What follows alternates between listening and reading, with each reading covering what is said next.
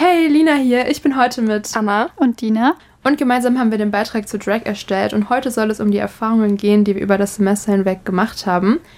Und zwar, was habt ihr denn von dem Projekt mitgenommen oder dazugelernt? Also ich habe besonders viel mitgenommen, aber was mich wirklich beeindruckt hat, war die Betrachtung des Verwandlungsprozesses, weil es gibt mhm. keinen Moment, in dem Nick dann endgültig zu Miss Jacuzzi wird. Also nicht in seinem Make-up, nicht in der Sprachweise oder in seiner Ausstrahlung. Es ist einfach so ein fließender Übergang, welcher erst dann beendet wird, wenn er sich selbst als Miss Jacuzzi vorstellt. Genau, und es wurde ja auch selbst sehr oft gesagt, dass es da eben so keine klare Trennung gibt. Und das fand ich auch richtig interessant, einerseits zu sehen und auch zu hören. Ich denke, Pronomen sind auch so ein Thema, mit denen viele Menschen nicht so ganz umzugehen wissen. Einerseits bei den eigenen, aber auch bei den anderen. Ja, voll. Und wie schon gerade gesagt, ähm, bei diesem Verwandlungsprozess, dass mhm. es da mhm. nicht so eine klare Linie gibt, so gibt es auch bei den Pronomen vielleicht nicht unbedingt eine klare Linie. Hat uns auf jeden Fall Nick bzw. Damis Jacuzzi erzählt. Und ich denke, da auch bei eigenen Unsicherheiten ist es einfach immer gut nachzufragen und ins Gespräch zu kommen. Das haben wir eben auch bei dem ganzen Projekt gelernt und miterlebt und auf jeden Fall sehr gut. Das würden wir euch auf den Weg geben.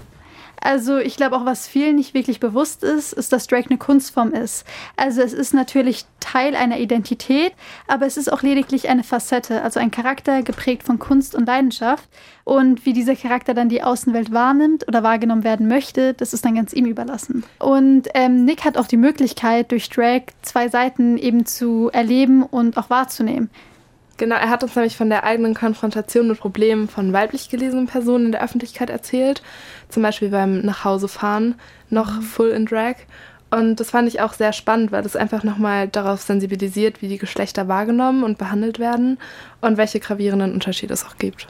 Also was mich noch unfassbar geprägt hat, war der Fakt, dass Nick sich nach dem ganzen Interview, nach diesen drei Stunden Make-up und Outfit, sich abschminkt und sein Outfit wechseln wird, weil er sich nicht wohlfühlt, so in der Bahn mhm. zu sitzen und eben Angst vor diesen negativen Kommentaren hat. Und ich denke, das ist das größte Indiz dafür, dass wir noch so viel als Gesellschaft daran arbeiten müssen, toleranter zu werden und offener und eben Leute, die Drag machen oder einfach diese Kunstform sich aneignen, mehr in die Gesellschaft zu integrieren.